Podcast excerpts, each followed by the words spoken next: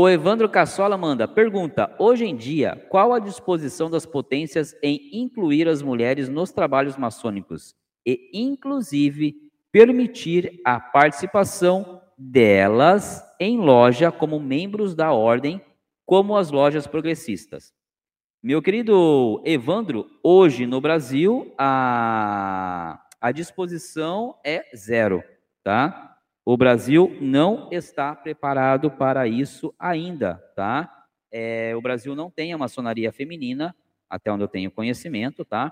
Não é regular, não é reconhecida no Brasil a maçonaria feminina e nem tampouco a maçonaria mista, tá? Então, ainda temos muito que trabalhar para isso tá? É, lá fora já é um, já tem um reconhecimento, tá? Lá fora já temos aí é, informações de, de algumas lojas que estão é, trabalhando, algumas 100% femininas, outras mistas, que estão aí com aquela aquela aquele reconhecimento ali, reconheço não reconhecimento ou não reconheço, mas podem trabalhar, tá? Mas no Brasil não, tá? Ainda não temos essa, não evoluímos a esse ponto para termos mulheres dentro de loja, nem conosco, se sendo uma loja mista, nem com nem formando uma loja 100% feminina. Então, no Brasil, as mulheres, as cunhadas, sobrinhas e, e assim por diante,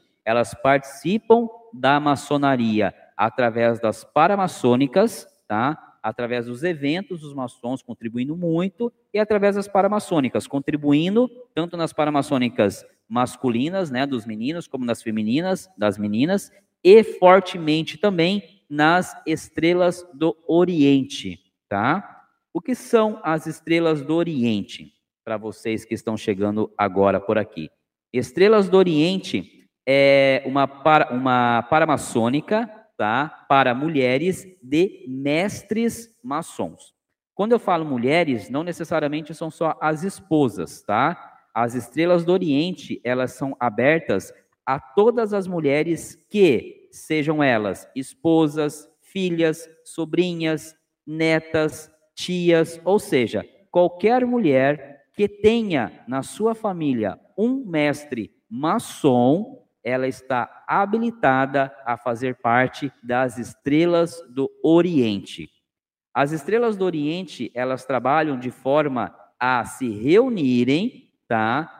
É, com as suas devidas ritualísticas e com as suas devidas é, orientações. Não chega a ser uma maçonaria feminina, tá? Por quê? Porque elas não têm o mesmo a, a, as mesmas atividades, os mesmos ritos que nós maçons temos, mas é uma oportunidade delas se reunirem.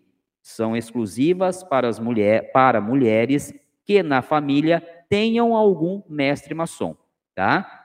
Então, se você é maçom, acabou de entrar na ordem, a sua esposa ouviu falar das estrelas do Oriente, ela ainda não vai poder participar. Ela só poderá participar quando você vier a se tornar, a ser exaltado mestre maçom. Ok? Espero ter explicado, meu querido Evandro, e muito obrigado pela sua pergunta, tá bom?